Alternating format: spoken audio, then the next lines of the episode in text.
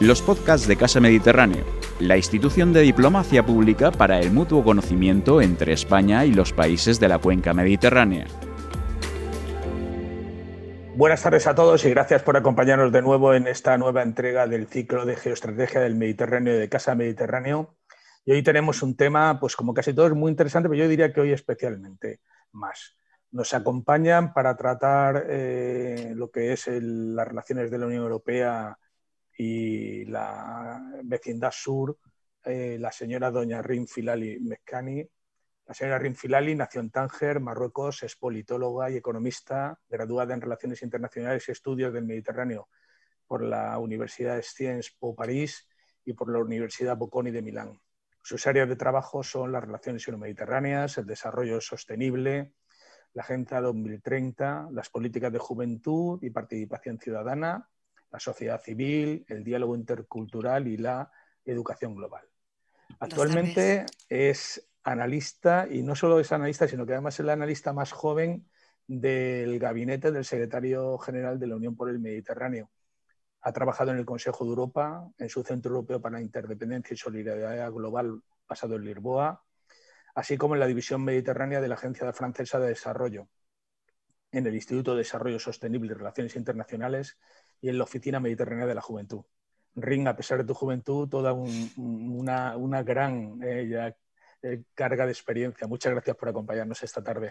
Gracias a ustedes por la invitación y la oportunidad.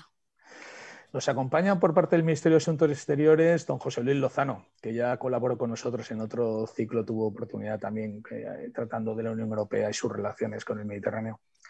Don José Luis eh, Lozano es subdirector general de Relaciones Exteriores y Asuntos Comerciales de la Secretaría de Estado para la Unión Europea del Ministerio de Asuntos Exteriores. Nació en Madrid, es licenciado en Derecho y diplomado en Derechos Humanos. Eh, el señor Lozano ingresó en la carrera diplomática en el año 91, ya han pasado unos años, ¿eh, José Luis, desde aquel momento. Y eso le ha, le ha dado una gran oportunidad de, tratar y de estar en sitios diversos y variados eh, ha desempeñado el puesto de director adjunto del Gabinete del Ministro entre el 2005 y 2006. Ha sido director de la Task Force para la presidencia española de la OSTE en el 2007. En el exterior ha ocupado, entre otros, los puestos de consejero político de la Embajada de España en Marruecos en el 2013 y 2017, representante adjunto de España ante el Comité Político y de Seguridad, el COPS, y representante permanente adjunto de España ante la Unidad, Unión Europea Occidental, ya, ya por eh, desgracia extinguida en Bruselas entre el 2008 y 2013. Por último, ocupó la segunda jefatura y la agregaduría cultural de la Embajada de España en Noruega y en Islandia. Muchas gracias, José Luis, por acompañarnos esta tarde. Encantado y gracias por la invitación. Y por último, hoy tenemos tres contertulios, cosa que es una novedad en este, en este formato, pero creo que va a ser además súper interesante porque le va a dar además una óptica muy, muy amplia y muy diversa. Eh, tenemos al señor Eduard Soler y Lecha. Buenas tardes, Eduard.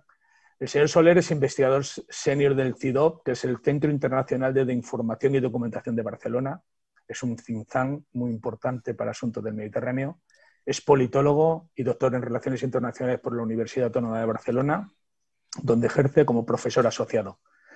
Entre el 2016 y 2019 fue coordinador científico de MENARA, que era un proyecto europeo para cambios geopolíticos en el Oriente Medio y el norte de África. Actualmente lidera el proyecto El Iguar sobre diplomacia euroárabe implementado por el Colegio Europeo de Bruselas, eh, de Brujas. Perdón. Ejerció como asesor de la Dirección General del Mediterráneo, el Magreb y Oriente Medio del Ministerio de Asuntos Exteriores y de Cooperación de España. Y sus áreas de trabajo son las relaciones euromediterráneas, Turquía, la evolución política en el norte de África y Oriente Medio, la política exterior española, la cooperación en materia de seguridad en el Mediterráneo y el análisis prospectivo. Muchas gracias. Todo un experto para, ver, para mirar hacia el futuro, esa perspectiva. Lo intentaremos. bueno, voy a hacer una pequeña introducción al tema para ponerles a todos ustedes un poco en antecedente de dónde partimos. Y este año es un año muy relevante, muy importante, porque se ha celebrado el 25 aniversario del llamado Proceso de Barcelona. Este es un proceso que se impulsó en la Unión Europea y fue impulsado especialmente por España y nació ante la necesidad de crear en nuestra frontera sur, el Mediterráneo, un escenario de paz, estabilidad, prosperidad económica, así como un aumento de los valores democráticos y derechos humanos. Este foro estratégico reúne a 27 Estados miembros de la Unión Europea con 10 países de la ribera sur y este del Mediterráneo, concretamente son países tan relevantes para nosotros como Marruecos, Argelia, Túnez, Libia, Egipto, Israel, Líbano, Siria, Jordania y Turquía. Actualmente eh, Siria está suspendida como Estado participante en este foro. Pero no queda ahí la cosa. En el año 2004 la Unión Europea puso en marcha una política, esas relaciones exteriores de la Unión Europea, la llamada política de vecindad. Y dentro de esa política de vecindad, que engloba a todos los países que rodean a la Unión Europea, nace como un elemento con una, personalidad distintiva y característica, la llamada vecindad sur, que engloba las políticas de la Unión Europea para reforzar la prosperidad, estabilidad y seguridad en el Mediterráneo. La política exterior, la política europea de vecindad se desarrolla a través de programas de cooperación bilaterales. Es decir, son programas hechos a medida de cada país, aunque pueden tener, tener una perspectiva regional o una perspectiva de vecindad y transfronteriza. La revisión de la política europea de vecindad en el año 2015 introdujo los conceptos de una mayor copropiedad y diferenciación entre los países a los que se aplicaba, dotándola de una mayor flexibilidad y reconociendo que hay diferentes aspiraciones y diversidades en cada uno de los socios, siendo estos los factores distintivos y los pilares clave de esta asociación. No paramos ahí, en el 2008 se crea en la Cumbre del Mediterráneo en París un instrumento específico que, tenemos hoy a, la, a RIN eh, Filali con nosotros previamente de de la Unión por el Mediterráneo, este foro complementa la colaboración bilateral y la regional de la Unión Europea con los vecinos del sur, porque amplía las relaciones anteriores y siendo actualmente 42 miembros los 27 de la Unión Europea más 15 del este y sur del Mediterráneo, lo que cual abarca prácticamente la totalidad de la, de la región mediterránea. Su secretariado tiene sede permanente en España, en Barcelona, y su funcionamiento es apoyado al 50% por la Unión Europea. Este foro Celebra reuniones ministeriales anuales en donde se abordan temas tan relevantes para el Mediterráneo como los derechos de la mujer, el cambio climático, el agua, el transporte, la energía, el medio ambiente comercio, el empleo, el desarrollo sostenible o la economía digital. Todos ellos de enorme impacto en el futuro de este área porque impacta directamente sobre las poblaciones, que es al final el objeto de casi todas estas políticas. Al final, los resultados de este esfuerzo de colaboración e integración no me gustaría decir que han sido escasos, pero sí que no han sido todo lo que se esperaba de ellos. Pero tampoco podemos desdeñarlos. La cooperación ha experimentado un crecimiento notable entre el norte y el sur. En particular, entre hay determinados países que han demostrado una mayor ambición por la asociación y han avanzado mucho en el diálogo y en la cooperación. Ejemplos más destacados incluyen la lucha contra los cambios ambientales y climáticos, cosa fundamental porque recordamos que precisamente todo el ámbito mediterráneo es una de las zonas del mundo más afectadas por, por el cambio climático. En el fomento de los contactos entre personas eh, con, los eh, programas Erasmus y Marie Curie, el, el, empoderamiento de las mujeres, elemento fundamental y esencial en, en, los países tanto del norte como del sur del Mediterráneo, en la cooperación en investigación y desarrollo, en materia de protección civil y, como no, también en materia de seguridad, que es un elemento muy relevante y muy importante. Y sin embargo, a pesar de todo lo que se ha hecho, y aunque efectivamente no, no, hay que desdeñar lo que se ha conseguido, no ha habido un gran avance en cerrar la brecha económica que separa el norte y el sur, y así el Producto Interior Bruto de todo el conjunto de los países del norte con respecto a los del sur sigue teniendo una proporción de 5 a 1. Estas desigualdades persisten y afectan fundamentalmente a las generaciones jóvenes, a lo que son el futuro de, de esos países.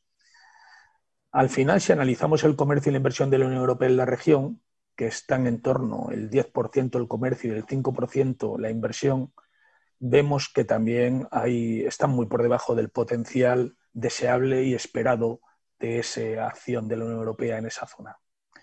Estamos en un momento en que la región se enfrenta a nuevos desafíos globales. Los desafíos están ya, pero también vienen otros muchos más y que además afectan al mundo y que le afectan especialmente al Mediterráneo, como hemos dicho, de la crisis climática.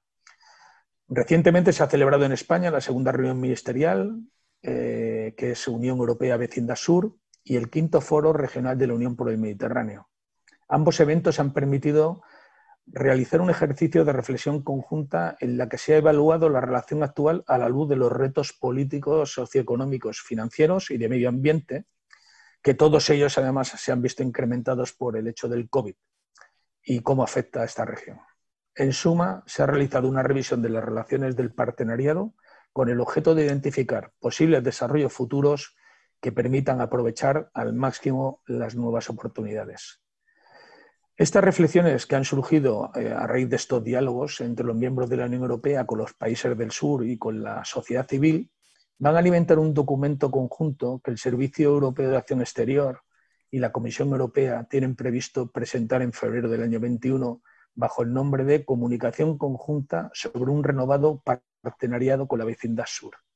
Esperamos que este documento realmente marque políticas que sean un revulsivo para mejorar la actual situación de inestabilidad y precariedad social de nuestros vecinos. Y con este escenario, con todas estas eh, herramientas y mecanismos puestos en marcha, paso a conversar con mis ponentes, eh, con mis tres ponentes, tres expertos en, cada uno en sus áreas de, sus materias específicas.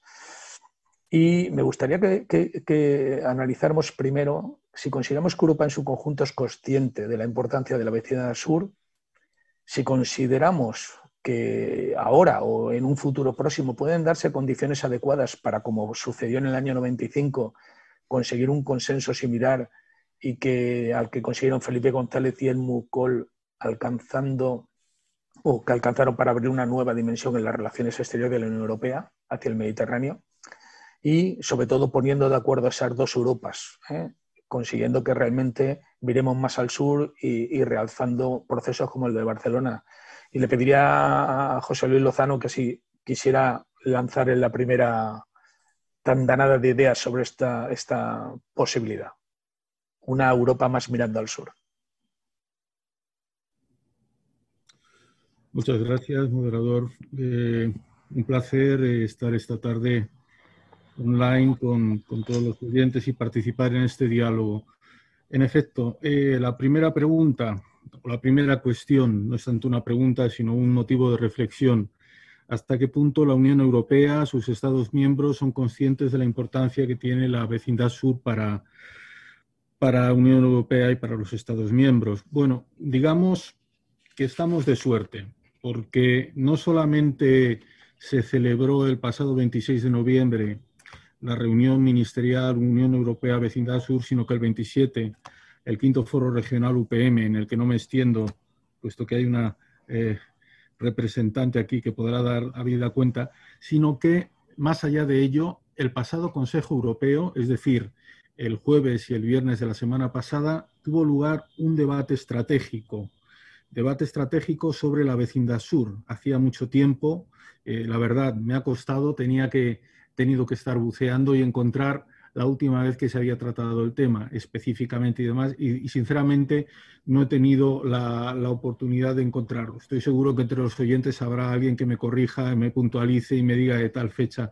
pero me parece que en los años más recientes no figuraba en el orden del día. Y bueno, como es eh, el resultado de este debate estratégico en el que España ha participado de un modo muy activo, de hecho ha presentado un documento en colaboración con las autoridades italianas, eh, ha dado como resultado el que se hayan adoptado dentro del Consejo Europeo, dentro de la declaración, hay un capítulo eh, dedicado a la vecindad sur. Bien, de alguna manera alguien podría pensar, bueno, esto es el culmen, es eh, verdaderamente representa el interés que tiene la Unión Europea por la vecindad sur. Bueno, seamos, seamos realistas, es decir, si cabe, muchas veces este que era un debate que forma parte de, todo este largo proceso y al que tendré ocasión de referirme en otro momento, en el que España está empeñada desde el inicio de este 2020, eh, refleja, sí, un cierto interés, pero un cierto interés que nosotros hemos tenido que insistir, las autoridades españolas, junto con nuestros eh, socios, nuestros Estados miembros, eh, que también forman parte de la Unión Europea. Y no solamente de ellos, también ha sido una labor, y esto hay que remarcarlo, de los socios del sur, que vienen insistiendo en que la Unión Europea debería eh, eh, prestar mayor atención. Claro, siempre cabe la comparación y en algún momento de la presentación se ha deslizado y es una comparación, digamos, un tanto odiosa y que en algún momento también me gustaría abordar. No se trata de comparar las dos vecindades Eh, si cabe, y, aquí hablo quizás a título personal, creo que el compromiso de la Unión Europea con ambas vecindades es importante. Es importante que los Estados miembros seamos capaces de tener esa doble vinculación. ¿Y por qué lo digo?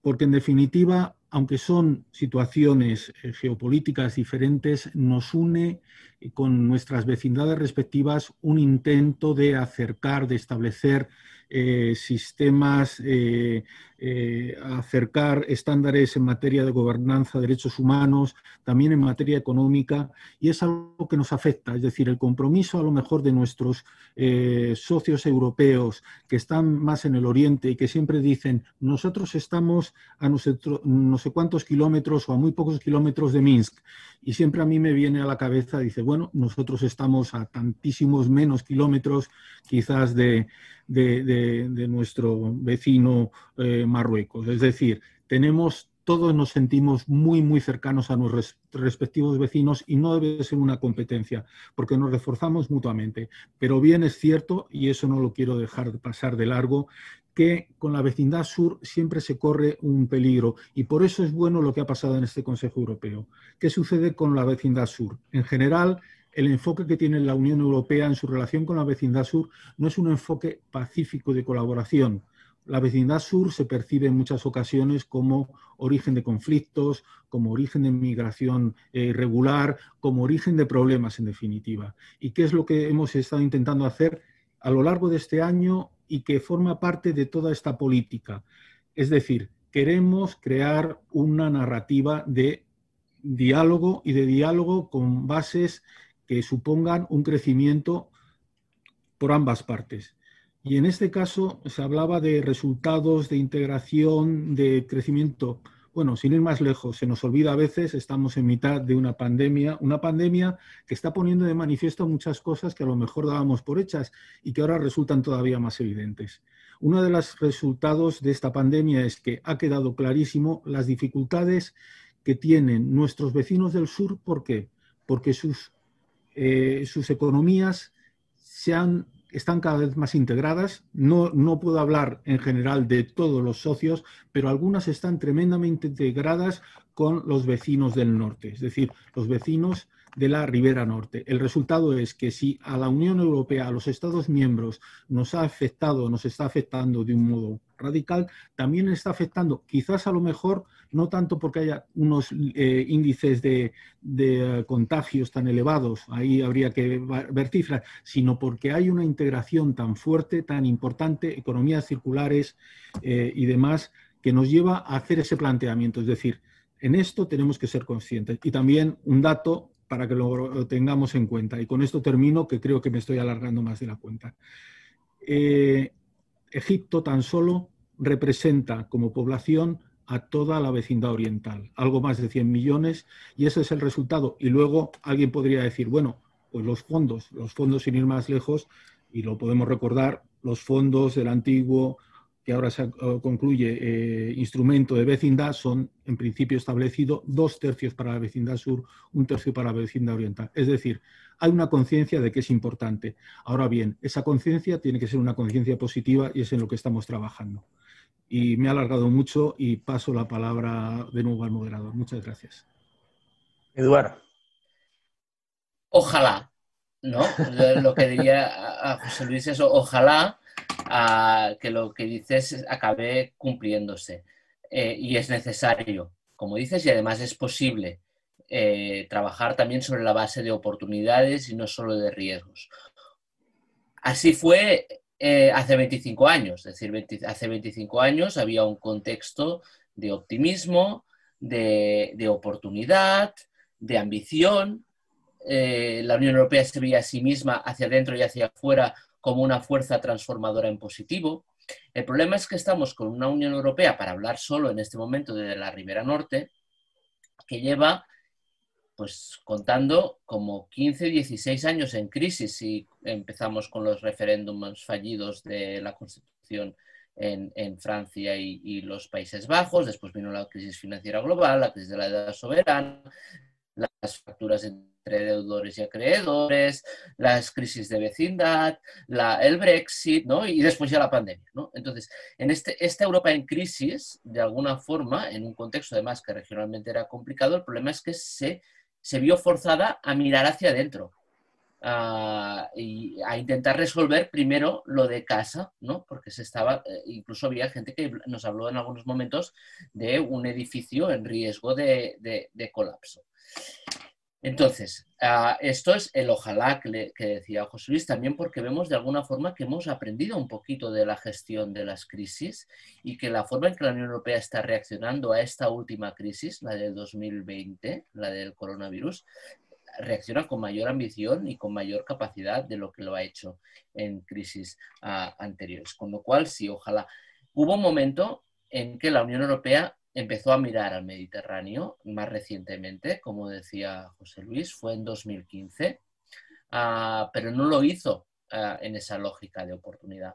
En 2015 empezaron, después de mucho tiempo mirándose al ombligo, empezaron a sonar las alarmas porque había una crisis de gestión migratoria en el este del Mediterráneo y de ahí llegando al corazón de Europa y fue el año también en que empezaron a ver los grandes atentados, ¿no? como el de Bataclan. Esto empezó a, los gobiernos a hacer, europeos a mirar hacia el sur, y no solo los del sur de Europa, sino los del conjunto de la Unión Europea. Y fue un momento ah, en que, ya os digo, nos pusimos gafas mediterráneas, por unas gafas de análisis de riesgos y de preocupación. Yo creo que lo que es ah, necesario, ¿no?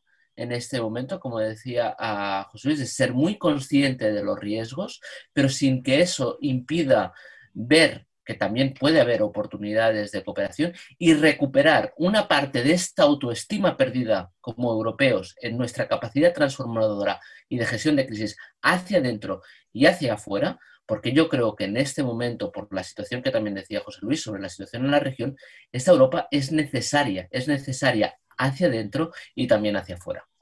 Muy bien, muchas gracias. Ring, ¿algo que aportar a este punto de la Unión Europea y, y vecindad sur?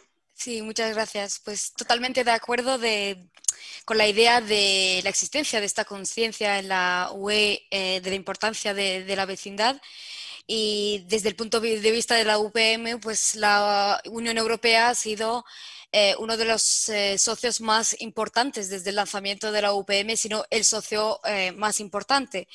Como sabéis, a, nivel político, desde el 2013, la Unión Europea en su conjunto asume la copresidencia norte de, de, la organización, lo que le da em, un impulso, una capacidad de impulso del liderazgo sobre la organización y sobre la cooperación regional en, el Mediterráneo. Y, pero lo que vemos es que este liderazgo no existe solo a nivel político, pero también a nivel técnico en nuestras actividades del día a día. Em, en nuestras plataformas de diálogo contamos con la experiencia eh, de la Comisión Europea, eh, de, su experiencia dentro de, la Unión Europea y en sus actividades con el resto del mundo, em, cuando desarrollamos nuestras actividades eh, en la vecindad sur y también a nivel de eh, el lanzamiento de proyectos de cooperación en la región. Por ejemplo, en el 2008, si, si, si, queremos dar un ejemplo, uno de los proyectos más importantes para la UPM que existe desde su lanzamiento es eh, la facilidad de desalinización de, de, la franja de Gaza, que ha contado con un importante apoyo de la Unión Europea, que ha organizado una gran conferencia de donantes eh, que ha permitido eh, financiar el proyecto, el lanzamiento del proyecto. Entonces, en muchos ejemplos hemos contado con, la experiencia y con el apoyo de la Unión Europea a nivel político y técnico, lo que ha eh, permitido desarrollar bastantes actividades en la región. Y creo que en, este año de, aniversario del, proceso de Barcelona, estamos viendo que se está construyendo un momentum bastante importante que demuestra esta conciencia y la participación en el foro regional de los países miembros de la, de la UE lo ha, lo ha demostrado. Eh, hemos contado este año con una fuerte participación a nivel ministerial de los países eh, de la Unión Europea y no solo porque tradicionalmente contamos con la participación a nivel ministerial de los países del sur de, Europa, que están interesados en el Mediterráneo por, estar en el Mediterráneo, pero también de otros países como eh, Alemania o otros eh, países de la UE más norte que están conscientes ahora de la importancia de esta vecindad y que han participado al foro regional de la UPM. Entonces creo que existe este momentum este año sobre el cual habría que construir en los próximos años y aprovechar estas oportunidades que hay para reforzar eh, y fomentar la cooperación regional. Pues muchas gracias, Rin. Eh, creo que tenemos una visión bastante clara de cuál es la situación. ¿no? Yo sí les pediría ahora en este segundo tema a tratar eh, un análisis de cuáles son los factores que concurren en nuestro Mediterráneo, porque eh, parece claro que efectivamente tenemos que mirar en positivo al sur, pero también es verdad que parece difícil a veces mirar en positivo cuando vemos multitud de pequeñas crisis, eh, algunas cuasi permanentes o nunca cerradas o que son difíciles de cerrar. Y yo sí que les preguntaría, o me gustaría que analizaran ustedes o que nos dijeran, eh, ¿qué, es, lo que está pasando para que en este entorno mediterráneo tengamos ese número tan importante de crisis? Que, a lo mejor seguramente si miramos alrededor del mundo es el mayor número de, crisis diferenciadas en un espacio tan pequeño de, geográfico, ¿no? ¿Y qué es lo que tenemos que hacer para alcanzar la deseada estabilidad, que sin duda es un elemento clave para el progreso y el desarrollo económico y social? ¿no? Entonces las preguntas son, ¿podremos desde Europa y en base a los instrumentos que tenemos actualmente disponibles y sin duda con los, socios, adecuados, porque no solo de la Unión Europea, hay una confluencia de intereses muy importante allí, eh, dar salida a, crisis como la de Siria, Libia, Palestina, Chipre, el gas, etcétera. Y también, simplemente un apunte, esperamos algún cambio sustancial con eh, la nueva presidencia de Estados Unidos. Eh, yo casi creo que Eduard, como, como politólogo y geopolítico, puede darle esta primera entrada a este tema ¿Qué está pasando para que tengamos tantos pequeños conflictos, eh, tantas heridas sangrantes que no cierran? Pues lo que ha pasado es que ha habido muchas fuentes de agravio silenciadas durante mucho tiempo. Y hay un momento, ah, especialmente a partir de 2011, donde todo esto que estaba guardadito en una olla a presión y con la válvula bien cerrada, estalla. Y esos agravios están, crecen, aumentan, se desparrama, ¿no? Es que yo quiero eso, si alguien está en casa que se imagine esa, esa imagen, ¿no? De, la olla a presión que está allí, que te deja la, cocina hecha unos zorros. Realmente estamos así. Entonces, ah, y en parte es porque no hemos, no, hay muchos actores que no han querido abrir la válvula ni estar atentos a lo que estaba pasando. Entonces, efectivamente, eh, a pesar de que, y espero que en la parte final de nuestra reunión ya sacaremos temas más positivos, pero ahora en lo que nos pides es difícil ser positivo, estamos en una región que comparado con 25 años atrás, eh, los conflictos que había entonces, salvo, bueno, no, algunos sí que han mejorado, evidentemente, como la, situación en los Balcanes o la situación en Argelia, pero ah, lo que vemos es que algunos de los conflictos clásicos Sáhara, a Israel-Palestina, Chipre, continúan ahí y además hemos, sumido, hemos sumado nuevos conflictos, muchos de los cuales van, digamos, entrelazándose entre sí. Tenemos un Mediterráneo que en el 95 lo asumíamos como, como sinónimo de cooperación y ahora es, si le preguntamos a un periodista, cuando escribe sobre el Mediterráneo, escribe sobre competición geopolítica entre Francia y Turquía, entre Rusia y Estados Unidos, lo que sea, cuando no, conflicto y de víctimas brutalizadas. ¿no? El Mediterráneo no es violento, está violentado. ¿no? Y lo que vemos es la, la materialización de esas violencias y de sus múltiples víctimas. Todo caso, es un Mediterráneo que comparado con el 95 tiene muchos más actores a su alrededor, actores estatales del Mediterráneo y de fuera y actores no estatales también. Pero es un Mediterráneo en el que Rusia ha vuelto, que China está para quedarse y cada vez es más, es más visible, en que los estados del Golfo pintan muchísimo, muchas de las líneas de fractura tienen su epicentro en los países ah, del Golfo eh, y en que de alguna forma vemos estas potencias medias compitiendo entre sí, por ejemplo, Rusia, y Turquía ah, y Francia, y vemos a eh, unos Estados Unidos, ¿no? de alguna forma, que de los temas mediterráneo, mediterráneo estricto sensu, otra cosa si hablásemos de Oriente Medio, se han retirado un poco. Eso lo hay que pensar, por ejemplo, en la, en la gestión de la, crisis, de la guerra y la posguerra en Libia, por ejemplo, ¿no? Leading from behind, ¿no? Una cierta retirada. Puede cambiar esto, es la esperanza que algunos tienen en que eh, Biden sea un elemento estabilizador. Yo no haría tan, ojalá, también diría, estos primeros momentos de un presidente norteamericano, una nueva administración, son momentos siempre muy, muy, muy delicados, porque los amigos intentan ver hasta cuán amigos son y forzar un pelín la máquina. Y los enemigos, a ver el punto en que, en que reaccionan y van probando cosas que no sean esenciales, pero que generan ruido e inestabilidad. Por no hablar del factor desestabilizador de Trump, ¿eh? y que aún tenemos unos cuantos ah, días ah, por delante. Esto en cuanto al escenario geopolítico, por lo tanto, menos cooperativo, más competitivo, más fragmentado y más diverso este Mediterráneo.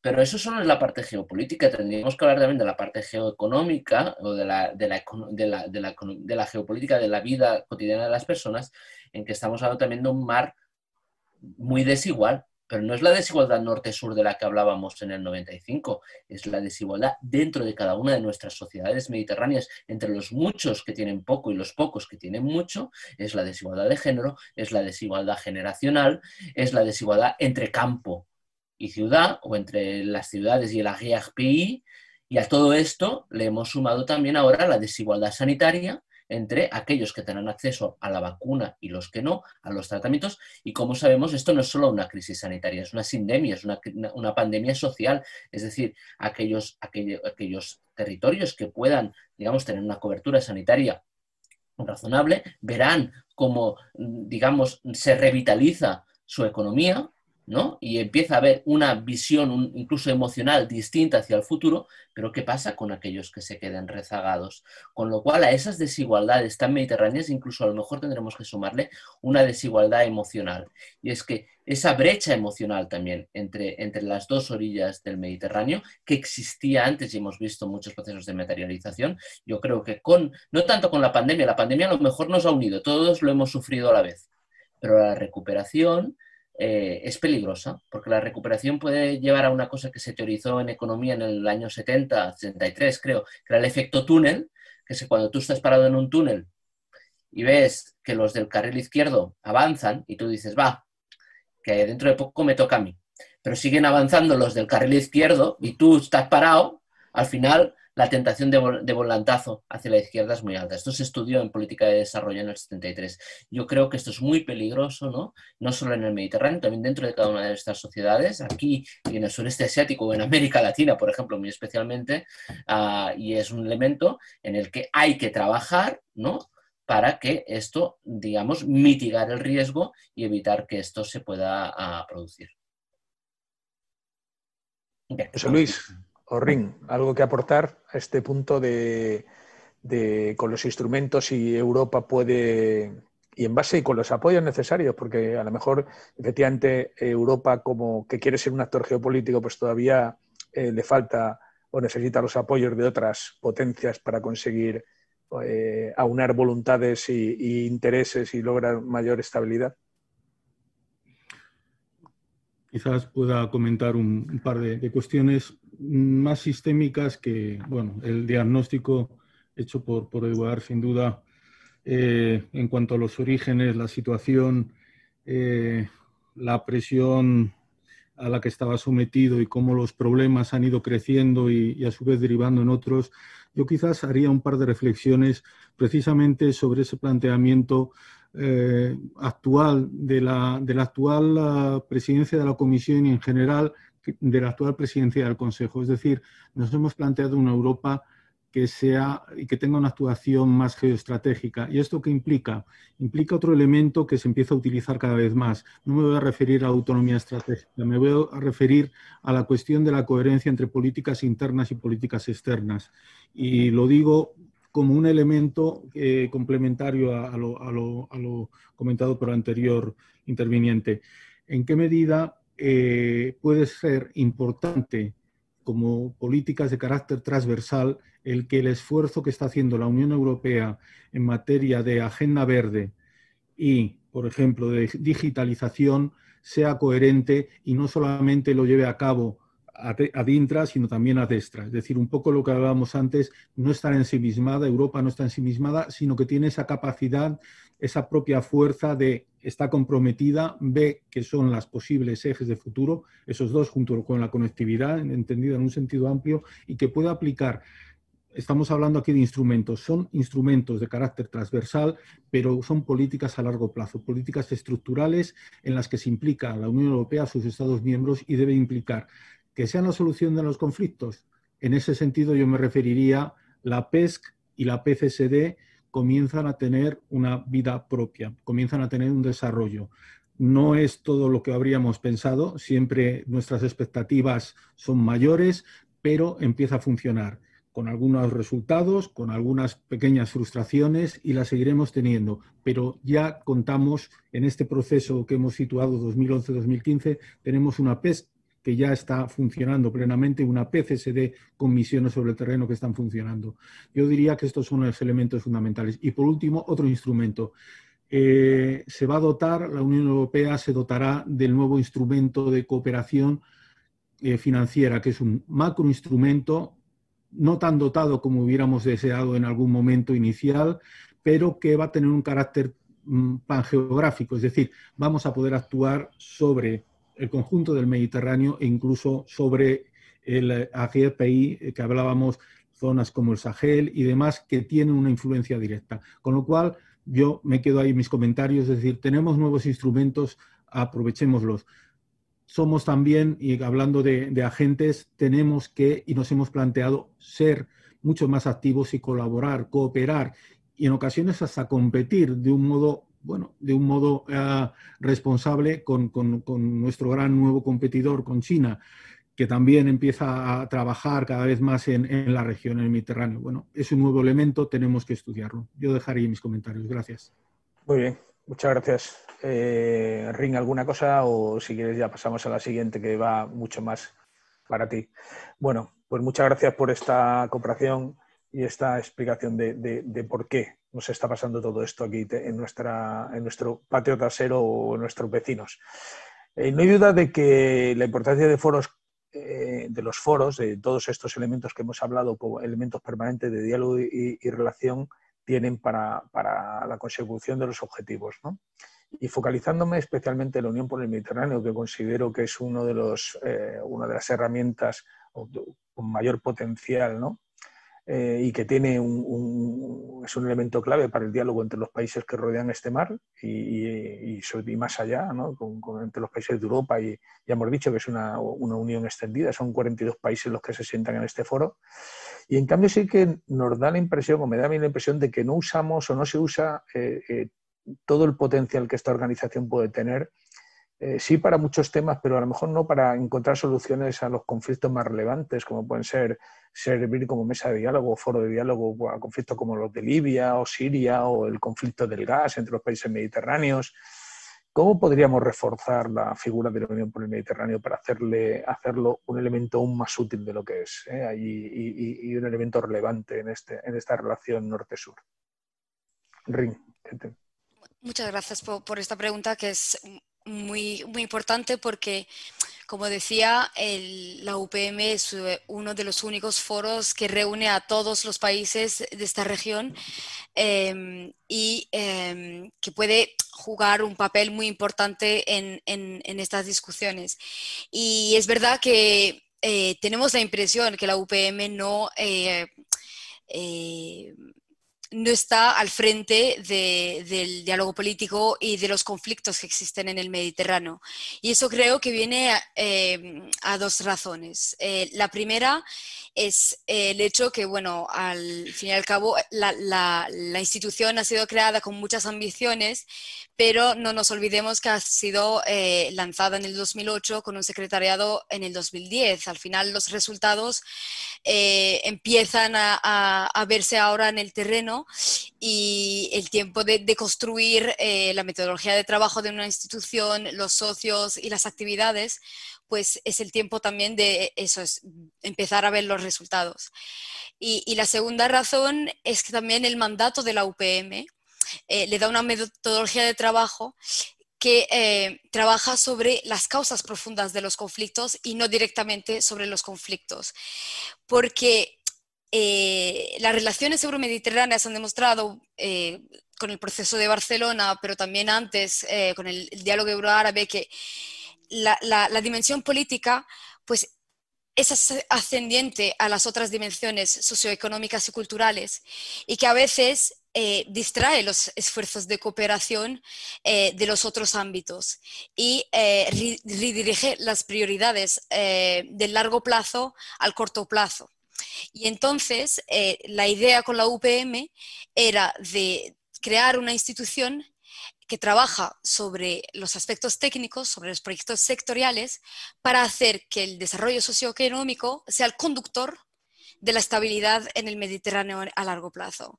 Y aquí puedo dar varios ejemplos. Em, de hoy en día, el desafío mayor que, vive y que va a experimentar la, región mediterránea es el cambio climático. Em, el, primer informe científico em, eh, en el Mediterráneo sobre los, impactos eh, del cambio climático y ambiental eh, demuestran que la región se está calentando 20%, más rápido que el resto del planeta. Y esto va a tener impactos significativos sobre toda la región y impactos sobre la estabilidad de nuestros países. ya sabemos que la desertificación va a hacer que va a haber muchas más migraciones em, las tensiones sobre los recursos como el agua en una región, por ejemplo, en el Medio Oriente, donde este recurso ya es muy escaso, pues va a crear muchas más tensiones. Em, entonces, el hecho de trabajar sobre el cambio climático no significa que no trabajemos sobre, eh, sobre los conflictos, es trabajar sobre los factores que van a crear inestabilidad en la región y que van a reforzar los factores que ya existen de vulnerabilidad en, el Mediterráneo. Otro ejemplo es el trabajo sobre el empleo. Eh, sabemos que en esta región el desempleo y sobre todo juvenil es uno de los más altos eh, a nivel mundial y esto no es solo una realidad del sur, pero también de los países del norte eh, del Mediterráneo, del sur de Europa. Y este, este, fenómeno y sobre todo el de los NINI, de los NEEDs, de, los jóvenes que llamamos Not in Education, Employment or Training, pues hace que haya un, un terreno fértil para la radicalización y el extremismo violento. Y entonces trabajar en fomentar la creación de empleo, el, invertimiento en la región, el, apoyo a las pequeñas y, medianas empresas, hace que demos una segunda oportunidad a esta población eh, y ayudemos a, como decían eh, Eduardo y José Luis antes, a responder a esas desigualdades eh, que, que son em, que pueden crear factores de inestabilidad en, la región. Y por último, y creo que este es esto muy relevante en, el contexto de, la pandemia del COVID hoy, es el comercio y, la integración regional. Em, estamos viendo con la pandemia que nuestros países ya no pueden em, depender de pocos países que están al otro lado del mundo eh, para sus economías. Y, ahora nos damos cuenta que la regionalización de las eh, cadenas de, comercio podrían ser eh, una fuente de oportunidad en, el Mediterráneo para crear integración regional, para que nuestros países trabajen juntos a nivel económico y que corrijamos, digamos, eh, estos, esas cifras que conocemos que 90% de los flujos comerciales en la región son intra UE, 10% de la UE hacia el sur y solo un por ciento entre los países del sur del Mediterráneo. Entonces, esto puede ser una oportunidad mayor. Esta pandemia nos da una oportunidad de trabajar sobre, sobre la integración regional para poder en el futuro crear un desarrollo económico y sostenible que eh, va a, ayudar a dar más estabilidad en la región. Entonces, creo que eso, el trabajo sobre las causas profundas de, la, de, la inestabilidad, pues se hace a más largo plazo y lo que hay que dar, el instrumento ya existe, la metodología de trabajo ya estamos viendo los primeros resultados y lo que hay que hacer es reforzar este instrumento y dar las oportunidades de poder trabajar más sobre estas causas profundas eh, para poder eh, eso, fomentar la, estabilidad en el Mediterráneo en el futuro. Ah, creo que, creo que ha sido clarísimo y efectivamente creo que a nadie se le escapa que si no se ataca las causas profundas es muy difícil al final encontrar soluciones duraderas. Eh, encontremos una, una, paz que será simplemente temporal. Pero bueno, tal vez a, Eduardo o José Luis nos puedan comentar algo que cuáles son las herramientas entonces los foros eh, donde eh, o, por qué no hay un foro más concreto donde se ataquen digamos, eh, siempre vemos en la intervención como de terceras partes, ¿no? Alguna tan relevante como pues Naciones Unidas, pero a veces son incluso Estados Unidos, como hace poco el reciente acuerdo del 5 más 5 firmado, ¿no? Con la intervención de la Secretaría eh, ¿Por qué nuestra Europa no tiene unos foros más concretos o unos mesas de diálogo más concretos para o las tiene o las hay? José Luis si las hay, algunas mesas o algunos foros más concretos de debate o de discusión de estas crisis reales, ¿no? como puede ser Libia, como puede ser eh, Siria, etc. Eduard, ¿alguien que, pueda, que nos pueda dar? Sí, simplemente dos, dos ideas. Una, cuanto más unidos estemos como Estados miembros, más fácil es ser relevante. En muchas de las crisis del Mediterráneo esto no se ha producido. Primero, un, trabajo en casa. Pero eso no quiere decir que no haya estados europeos que no estén siendo relevantes en el Mediterráneo. Y, por ejemplo, en el tema de Libia hemos visto cómo Alemania ha dado la noticia positiva también en este sentido, de, trabajo generoso y, cooperativo en este caso. Y, sé que también cuenta en buena medida con el apoyo de España también en esto. También empezar por casa, yo creo que, como decía, a mí una de las cosas que me preocupan más es esa creciente hostilidad entre una parte de la Unión Europea y Turquía como actor. Ah, esto puede tener consecuencias muy negativas para la estabilidad ah, regional. De nuevo, aquí Alemania y España también han intentado de alguna forma suavizar esta situación. Eh, eh, a veces en aquellos conflictos en los que nosotros también somos parte de alguna forma, eh, empezando por ahí, también es una forma de, contribuir a la estabilidad ah, regional.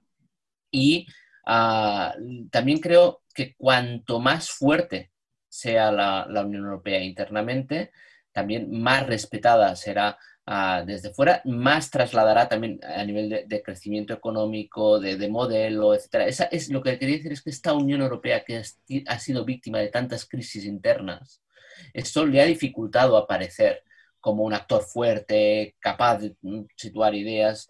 Entonces, lo que tenemos es, si todo va bien, como decía, a partir de 2021, con ese reenganche, chute un poco de autoestima con el tema de la COVID, en clave de recuperación económica, con esos proyectos transformacionales de los que hablaba José Luis, el, tema del Green Deal, la agenda digital, el reshoring que nos hablaba el RIM, la autonomía estratégica, todo esto, aunque solo fuera trabajando por ahí, ya habría una contribución a, la estabilidad y la seguridad en el Mediterráneo. Pero no hagamos que la Unión por el Mediterráneo sea el espacio donde se discuta el conflicto árabe-israelí o las tensiones entre Marruecos y Argelia, porque, digamos, es un bebé demasiado frágil como para poder ponerle esta responsabilidad encima.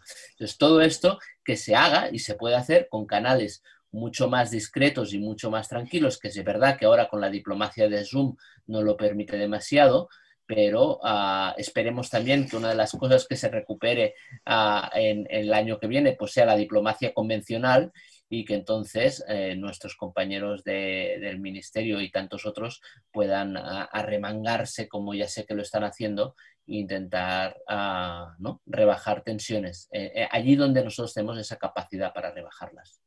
Muy bien, muchas gracias. Y también por la visión positiva de España como un elemento, un actor activo en, suavizar todas este, estas tensiones. Y, ya para terminar, mi última pregunta, a su entender y focalizándonos en la segunda reunión interministerial recientemente celebrada en nuestro país, ¿cuáles son, en su opinión, los objetivos tangibles de esta segunda reunión? ¿Y qué esperan ustedes eh, como objetivos claros cuando se habla dentro de la declaración de definir los objetivos estratégicos de implicación de la Unión Europea en la región para obtener resultados tangibles sobre el terreno? ¿Piensan que esto es una declaración formal o una materialización clara del objetivo que estableció el señor Borrell cuando asumió la presidencia del Servicio de Acción Exterior, eh, cuando subrayó la necesidad de que la Unión Europea asumiera ese rol como potencia global y una acción unificada y contundente de los 27 sobre el Mediterráneo? Al final, ¿qué esperamos realmente en esa declaración? ¿Qué, aspectos significativos o elementos eh, realmente relevantes esperamos de esa declaración conjunta eh, que van a hacer ahora en enero? José Luis. Sí, muchas gracias. Eh, bueno, alguien puede pensar que, hemos sido especialmente modestos a la hora de, establecer objetivos cuando estamos hablando de esta segunda reunión interministerial. La anterior tuvo lugar en 2015, también fue propiciada por España y en esta ocasión otro tanto. Como decía, desde el mes de mayo eh, es una cuestión que hemos eh, sacado adelante tanto en el Consejo de Asuntos Exteriores del mes de mayo como en el de Asuntos Exteriores del mes de septiembre. Y finalmente, el resultado de la reunión de noviembre, alguien podría preguntar, bueno, pues hemos tenido una magnífica declaración, hemos tenido unas magníficas conclusiones. Eh, no, no ha sido el caso. Lamento ser tan eh, frustrante y, y quizás anticlímax, porque no ha habido ni declaración ni conclusiones. ¿Por qué? Porque nuestro objetivo es otro, es un objetivo más medio y largo plazo. Eh, quizás a lo mejor no estamos tanto en el conflicto, en los tres grandes conflictos que vemos todos los días en la prensa, con mayor crudeza o menor crudeza o en momentos en que, en que hay un mayor grado de violencia. Estamos más, de alguna manera, en las causas a, largo, a largo y medio plazo. ¿Y cuál ha sido el gran logro eh, de esta reunión? Quizás algo tan sencillo como que la reunión ha tenido lugar. Ha tenido lugar porque el objetivo era poder contar con eh, los ah, ministros de Asuntos Exteriores de nuestros socios del sur, en donde ellos han tenido la oportunidad de trasladar cuáles son sus preocupaciones. Ha habido una labor previa por parte de las instituciones y también de, esta, de, la, de la titular de este ministerio, en donde se ha ido estableciendo reuniones para conocer cuáles son esas aspiraciones. Es decir, es un proceso de alguna manera que está amortecino. Ya lo sé que siempre vamos a tener en mente los grandes conflictos, los tres principales que tenemos, los grandes problemas, pero eh, lo que estamos es en el medio y largo plazo. Y como digo, es fundamental la cuestión del eh, diálogo que les hemos tenido a bordo. Ellos van a participar y van a ser las ideas que han vertido, las aspiraciones y contribuciones que han hecho van a formar parte de esa eh, comunicación conjunta prevista, si no me falla la memoria, para el 9 de febrero, que va a ser muy pragmática. Es decir, la Comisión lo que está planteando es hacer grandes proyectos que sirvan en las grandes áreas que, he mencionado antes. Quizás mm, estamos centrándonos en elementos que son eh, de la parte más comunitaria de esas políticas internas externas y no estamos tanto en la gestión de conflicto, en la gestión de crisis.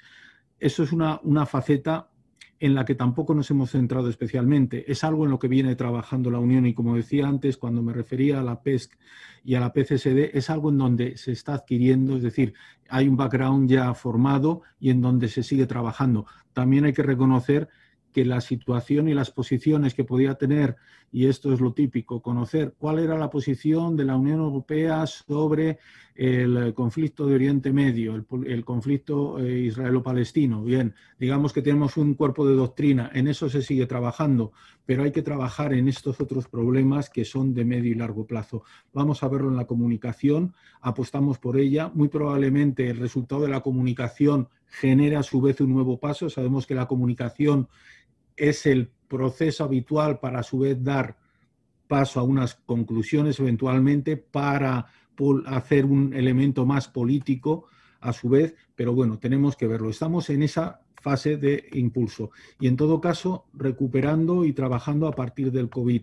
El COVID, como digo, ha puesto de manifiesto muchos problemas, pero también las oportunidades y es en lo que estamos. Y una de las eh, cuestiones, y con esto termino, la cuestión de la regionalización. Por nuestra parte, venimos insistiendo en que es fundamental la regionalización. Es un, elemento, una contribución no suficientemente explotada. Las cifras que daba antes nuestra colega de la UFM, de la UPM, son fundamentales. Una mayor, un mayor nivel de regionalización, de integración, sea a nivel de asociación, posteriormente a otros niveles, a nivel micro, a nivel macro, es donde se encuentra una de las posibles soluciones. Y en eso también digamos que es ADN puro Unión Europea, es lo que exportamos, regionalización, asociación, integración, es un elemento positivo y forma parte de, de lo que haremos. ¿Qué vamos a conseguir? Estamos trabajando en ello. No me atrevería a ir mucho más lejos. Gracias.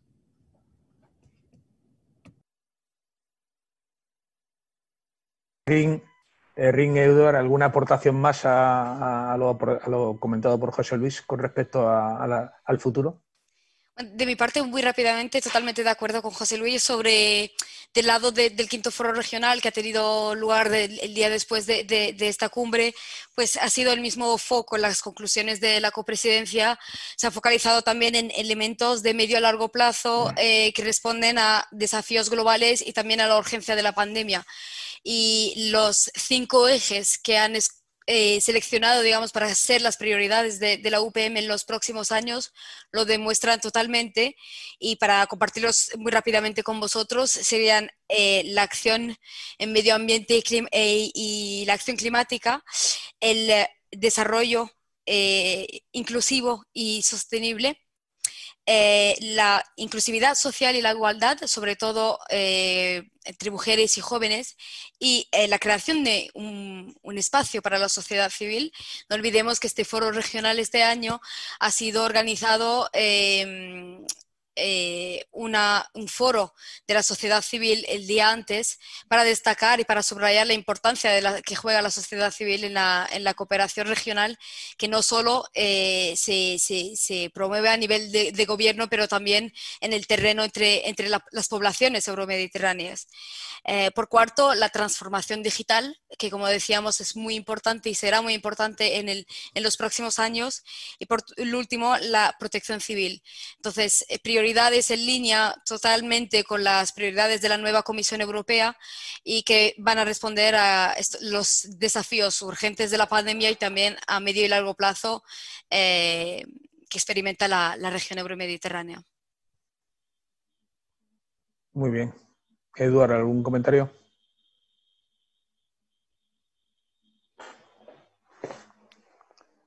Pues para complementar y ya, ir cerrando, ah, yo creo que la visión a medio plazo que esbozan José Luis y Rim es totalmente adecuada, los temas son esos temas.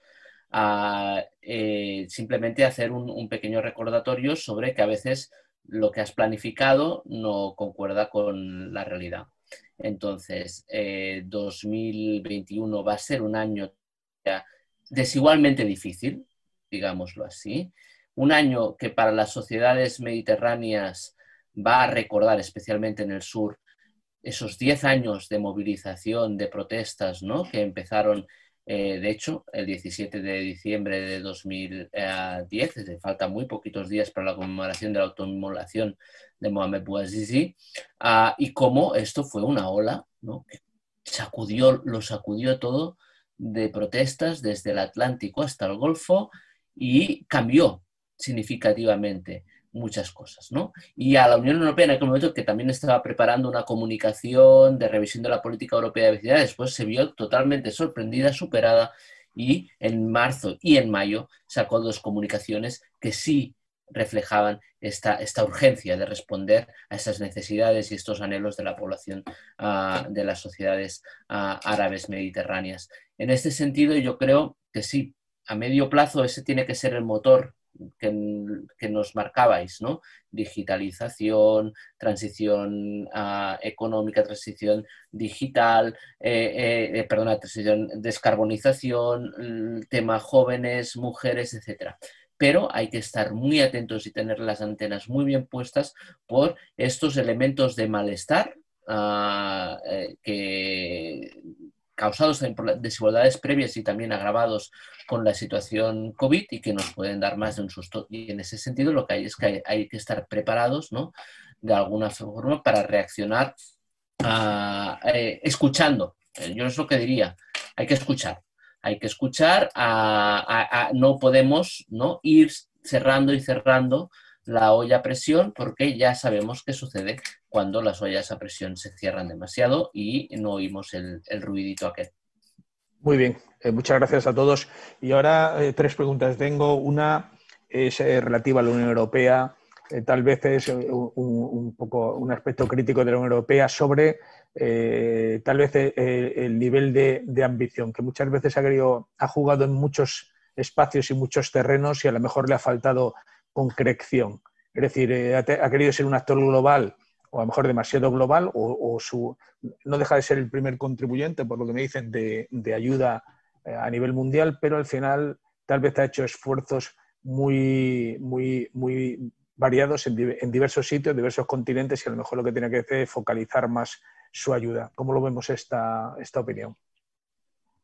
Eh, hacer que la Unión Europea concentre más su esfuerzo en, las zonas que Si me dejas, Demetrio, yo voy a, reforzar una idea que ha hecho José Luis antes. Es decir, yo no creo que haya hecho, que haya sido ah, demasiado vaga. Ah, la Unión Europea generalmente suele ser muy concreta en lo que hace. A lo, mejor lo que ha faltado es esa parte de coherencia, ¿no? Que decía José Luis, entre políticas internas, políticas externas, más cohesión entre los Estados miembros.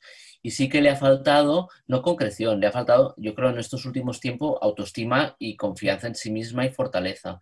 Y por eso, ¿no? Ah, si, si la Unión Europea se siente débil, el resto la percibe como débil. En el momento que la Unión Europea se sienta más fuerte, pues es más fácil que tenga un, un, Estado fuerte y, y cooperativo como es la Unión Europea, pues entonces sí puede hacer una contribución importante, interesante, no solo a la estabilidad en el Mediterráneo, sino al orden global.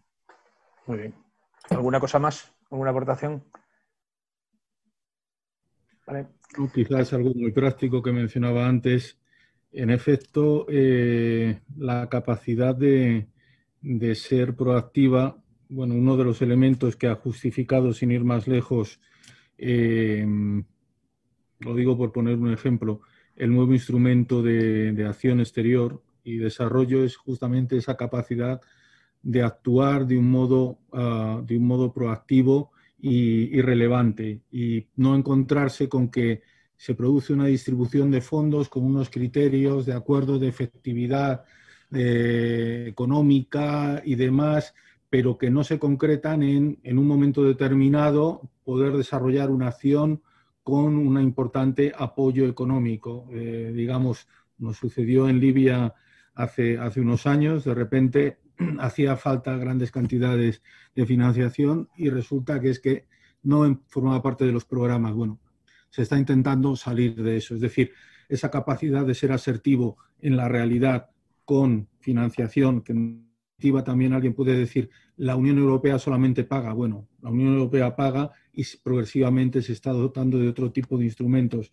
No nos meteremos en la capacidad, lo que se acaba de adoptar ahora y también en ocasión del Consejo Europeo. Es decir, nos hemos dotado con un instrumento como es el de sanciones en materia de derechos humanos, que es algo novedoso y que va a dar, va a traer mucha cola si se me permite la expresión. Es decir, nos estamos dotando de instrumentos que luego va a haber que saber manejar. Es decir, vamos a tener un coche muy potente, no sé si eléctrico o híbrido, pero va a ser muy, muy potente. Y nos vamos a llevar, eh, a lo mejor algún susto, pero también alguna satisfacción. Como digo, la Unión Europea aprende sus errores y a pesar de que vaya de crisis en crisis, que ese también es uno de los eslóganes, por el momento sigue adelante. Gracias. Muy bien. Aquí uno de los eh, también de los oyentes nos pregunta, eh, termina con una pregunta, pero al final describe toda una serie de, bueno, de, amenazas y, de, tensiones que hay en el Mediterráneo, el Sahel, Libia, el Sáhara y Marruecos, eh, la población joven, el islamismo. Al final los choques entre potencias regionales como Francia y Turquía o China, Rusia. Y al final dice, hay un riesgo realmente. Dice de destrucción de la geoestrategia mediterránea. Entiendo que se enfoca más a si hay un riesgo a que la situación empeore aún más de lo que hay y que al final eh, nos encontremos con un escenario o un, entorno absolutamente eh, difícil de controlar, ¿eh? un entorno muy volátil y difícil de controlar. Yo diría que el riesgo existe. Lo que hay es que ser consciente del riesgo, es lo primero, no negarlo para evitar que se materialice. ¿no? O en, el momento en que se produzcan los primeros indicios de que la situación empeora, pues tener la capacidad anticipatoria para, evitar que esto se vaya, se, complique aún más, ¿no? Yo creo que las razones hemos dicho, los objetivos del 25, del, del 95 siguen siendo válidos, sí, y las causas del malestar del 2011 también. Ah, entonces, con esto y en un contexto, como decíamos, eh, más complicado uh, geopolítica hablando de lo, que teníamos en el 95, pues hay que ser conscientes de que sí, el mar Mediterráneo tiene muchas virtudes, pero otra es ese elemento de volatilidad, convulsión, inestabilidad, fragilidad. Eh, yo creo que estamos en una situación frágil, una situación frágil en este momento en el Mediterráneo. Muy bien. Y y ya por último, no, quería solo añadir una, cosita, totalmente de acuerdo con, Eduard y creo que lo importante en, estos, eh, en este contexto donde ya sabemos que, el Mediterráneo es muy vulnerable y frágil y lo, ha sido y lo va a continuar a ser, es eh, intentar eh, mantener estos espacios de diálogo donde se crea una confianza entre los países, aunque no se hable de conflicto, aunque se hable de, otras cosas, pues eh, es importante venir a sentarse eh, en torno a la, misma mesa y construir esta confianza entre los países. Y esto es lo que va a, disminuir, digamos, este, este riesgo eh, y se construye poco a poco eso de, la costumbre de sentarnos y de cooperar juntos. Muy bien. Y ya por último, otra pregunta que hay que a lo mejor se puede. Han hablado de regionalización, ¿no?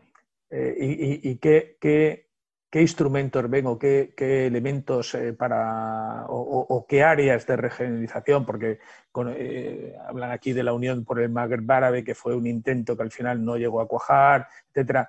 ¿Qué áreas de regionalización ven ustedes posibles en el Mediterráneo? Cuando hablan de regionalización, hablan de una, región toda, eh, completa o ven áreas regionales derivadas de, culturas e intereses comunes entre los países?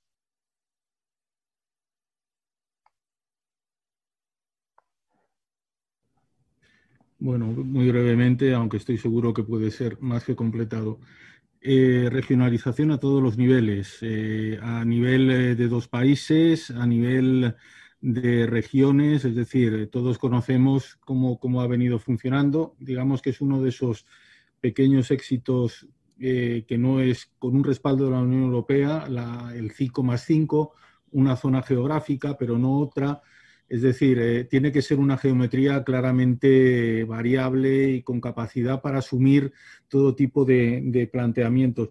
De hecho, en, Europa durante mucho tiempo, y me remito casi a, épocas pretéritas, es decir, cuando la OSCE estaba en el año 91 prácticamente con los nuevos estados postsoviéticos y con un conflicto en los Balcanes que estaba en plena vamos, en plena ebullición, eh, uno de los, grandes, de los grandes temas que se puso sobre la, sobre la mesa fue precisamente la regionalización. Se han hecho eh, proyectos de este tipo, Mar Negro, me refiero, por ejemplo, incluso con participantes, digamos, enfrentados lo que, lo que estaba diciendo hace un momento nuestra colega de la, de la UPM, es decir, la capacidad para proyectos en cuestiones en las que estamos diciendo, y perdón por ser tan repetitivo, que afectan al día a día a la población, es decir, agenda verde, crear proyectos en donde no sirve, el cambio climático no se para en la frontera, eh, no se para en el lugar complicado, no se para en el, aquella, aquel territorio que ha sido objeto de disputa, da igual, el cambio climático barre y pasa por encima de eso.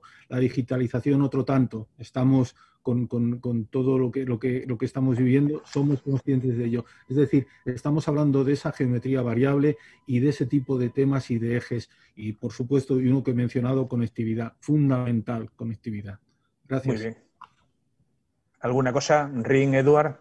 No, totalmente. Aquí, a ver, el Mediterráneo, ¿por qué se caracteriza? Por la proximidad, ¿no? Es, es el, vínculo geográfico. Entonces, cuando la pregunta que es la regionalización es allí donde la geografía importa.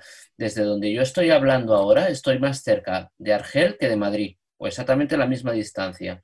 Estoy a, creo que son 500 kilómetros de línea recta, desde Barcelona a Web, que de Barcelona a la Puerta del Sol. Eso hay que decir. Conectividad, como decía José Luis, infraestructuras de todo tipo, no solo las típicas carreteras, también cables, ah, por ejemplo. Todo, hemos hablado del reshoring, ¿no? de, la, de la relocalización como gran tema, pero hay otro gran tema que se está cociendo, que es todo el tema del hidrógeno verde. Entonces, ahí también de nuevo, y ahí la proximidad puede ser ah, importante.